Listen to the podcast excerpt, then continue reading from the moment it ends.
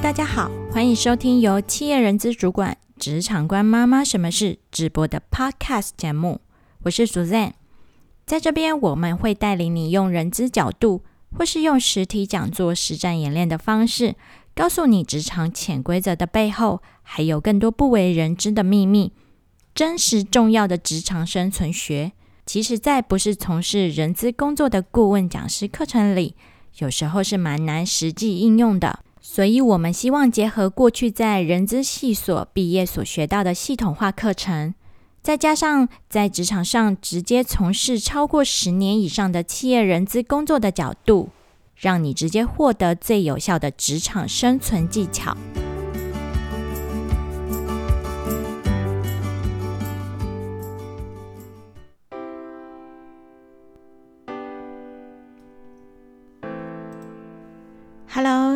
大家好，我是 Suzanne。大家元旦假期过得好吗？去年二零二零年一整年都笼罩在疫情之下，把我们的生活搞得天翻地覆。那现在迎接新的一年二零二一年，我真的很希望疫情呢就此可以结束，让全世界的人得以正常的生活，然后可以正常的社交活动。那你今年的新年新希望是什么呢？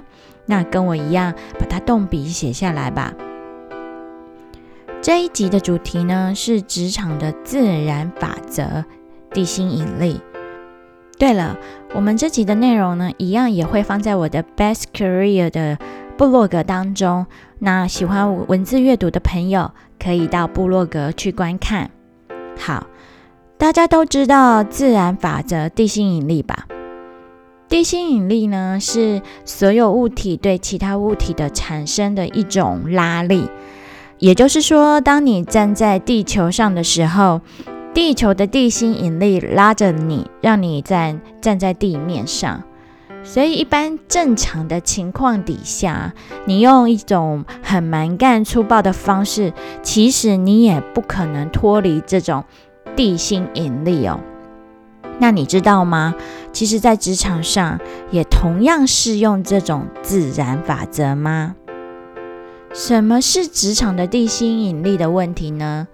嗯，在职场中啊，我也会碰到一些朋友问我关于职涯上的一些问题哦。比如说，有些人会说，在台湾。记者赚的钱不够多，而且更重要的是，民众也不够尊重记者。那我很想做这样的工作，我该怎么办呢？或者是可能会提出，我在一家家族企业上班，但是我是外人呢，没有机会进入决策圈，那我要该怎么做？亦或者是我已经失业了好几个月了，越来越难找到工作。那现阶段我该怎么做呢？其实听完这些问题，呃，在时间有限之下哦，其实我往往只能透过同理心的这样子的一个心态，告诉他们，呃，不要急，不要慌，慢慢来。那刚刚我呃所提到的问题哦，我都把它统称为叫做地心引力的问题，什么意思？这些问题不是都不一样吗？为什么我会把它统称这些叫做地心引力的问题？所谓的地心引力的问题，也就是我刚刚讲到职场上的一个自然法则。我会建议，其实人不与天斗。如果你有时间接受我的职涯的建议的课程，那么非常恭喜你，你起码节省了好几天、好几个月，甚至好几年的时间。虽然呢，其实我也很佩服啊，人权的领袖，大家知道甘地吗？他用无私且大无畏的精神去跟当地的政府对抗，但同时我也会去思考说。如果当个律师更能够发挥他的专长，那是不是甘地能用另一种他擅长的天赋，然后去为印度争取到自由，让更少的人流血，同时也可以更快的时间达到他的目的？好，那要怎么解决这个职场上的地心引力？其实首要的就是了解自己的目标方向。通常谈到职涯哦，呃，我通常都会引用一段《爱丽丝梦游仙境》这个童话故事中的一段对话。那我现在告诉听众朋友，爱丽丝呢在森林里迷失方向，然后她巧遇一只总是面带微笑的猫。她问笑脸猫：“你可以告诉我，我该走哪条路吗？”笑脸猫回答爱丽丝。嗯，这要看你要往哪个地方去呢？爱丽丝说：“我并不太确定该往哪里去。”耶。于是笑脸猫就说：“哎，那么你选哪一条路都是一样的。”好，有没有很有趣？这就是为什么当我被问到关于地心引力的问题的时候，我会说：“别急。”别着急，慢慢来的原因了。因为其实这是一个很大的议题耶。你问到我这个议题，基本上它就是关乎到你整个未来的人生的一个方向。这不是三言两语就能够说清楚的。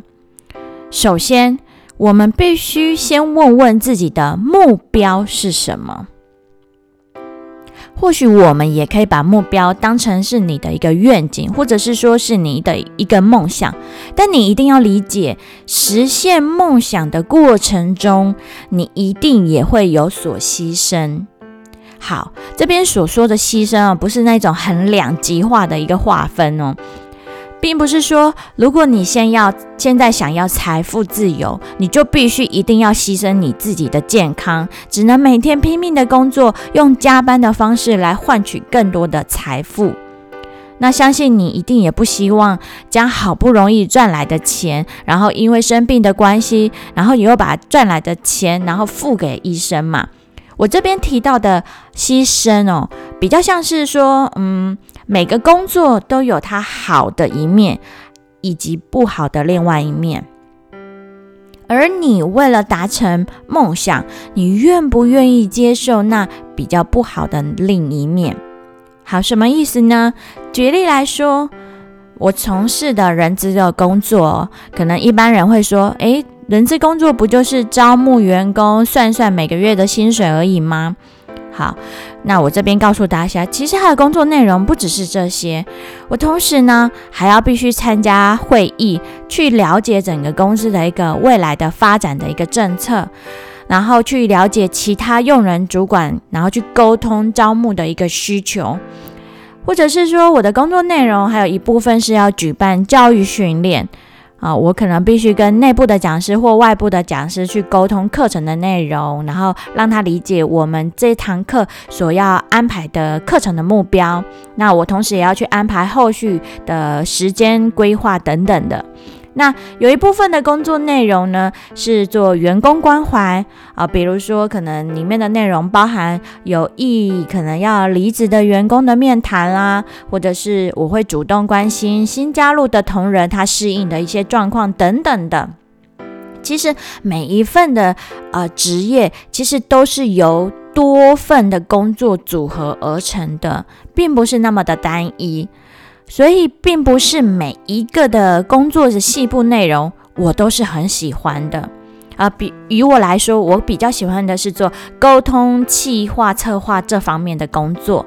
那我比较没有耐心去处理每天你例行性会需要做的一些行政职的工作。所以呢，这个问题呢，就回答会回到我刚刚想要回答的，我所喜欢的工作。它有没有大于我不喜欢的工作的内容？假设我的答案是肯定的，那么我会满意目前的这一份工作。好，所以我就用这样的例子来跟各位做一个分享哦。那刚刚有回答，呃，有提到说在台湾呢。嗯，有一个人问说，记者的赚的钱不够多，那民众也不够尊重记者，我要怎么做的这类型的问题，其实就是要先盘点你的工作开始哦。像比如说你现在的工作，把它拆分成更小的单位的任务，然后分别为这些任务去做一些评分。那你最后把喜欢的工作和不喜欢的工作的分数分开加总，那你再去理性的去评比这些呃工作能不能帮助你朝你的目标去前进。那你厘清这些目标方向后，你可能还是会遇到困境啊。那你如何突破目前的一个困境呢？好，我这边会说，比如说，可能有些呃朋友询问我说，刚刚的一个问题嘛，我在一家家族企业上班，我是外人，有没有机会进入决策圈？要怎么样去做这件事情？其实这个问题哈。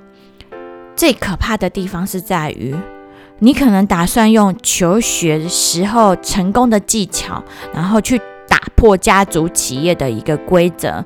比如说，你就更努力、更卖力的工作，然后争取更多的业绩订单啦，或者是你更拼命的加班，甚至你比家族企业里面的任何一个家人更努力。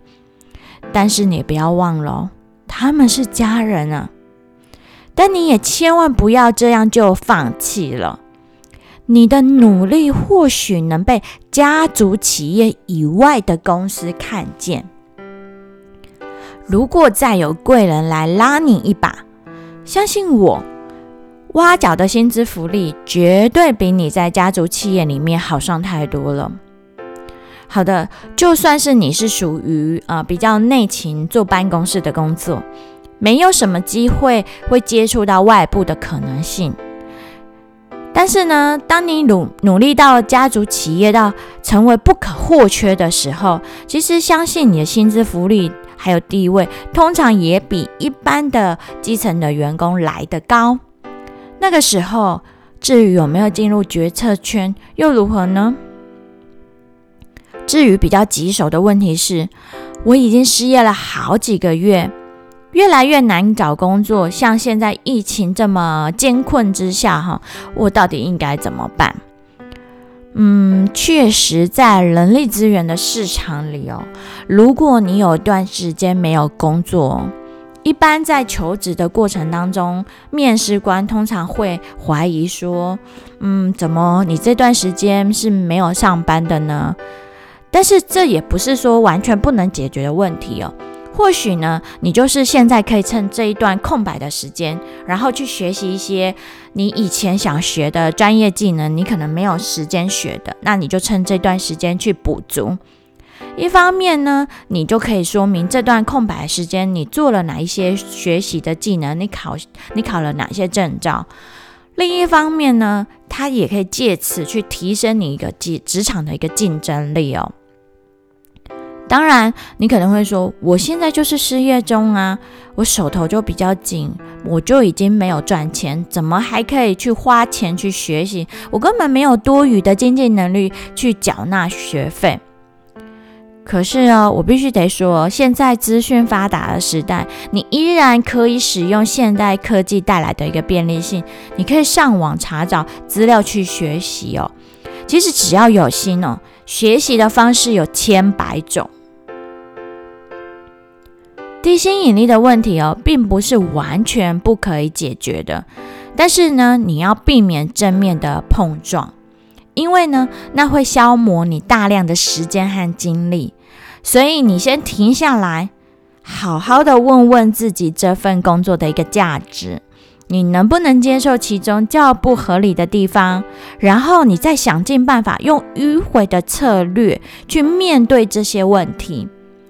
你就会发现，原来不只是只是埋怨，不只是只要把它放大思考，然后甚至是把它当成你人生中最难的一个人生难题。你只要换条路走，其实也能够通到罗马。所以，希望这一集的节目对你现在人生困境是有所帮助的。好的，今天的节目就到这边。若喜欢我的内容，请持续锁定职场观妈妈什么是频道，也别忘了到 Best Career 关注我的脸书与我互动，也欢迎分享到社群网站给更多的朋友。感谢你的收听，我们下次见，拜拜。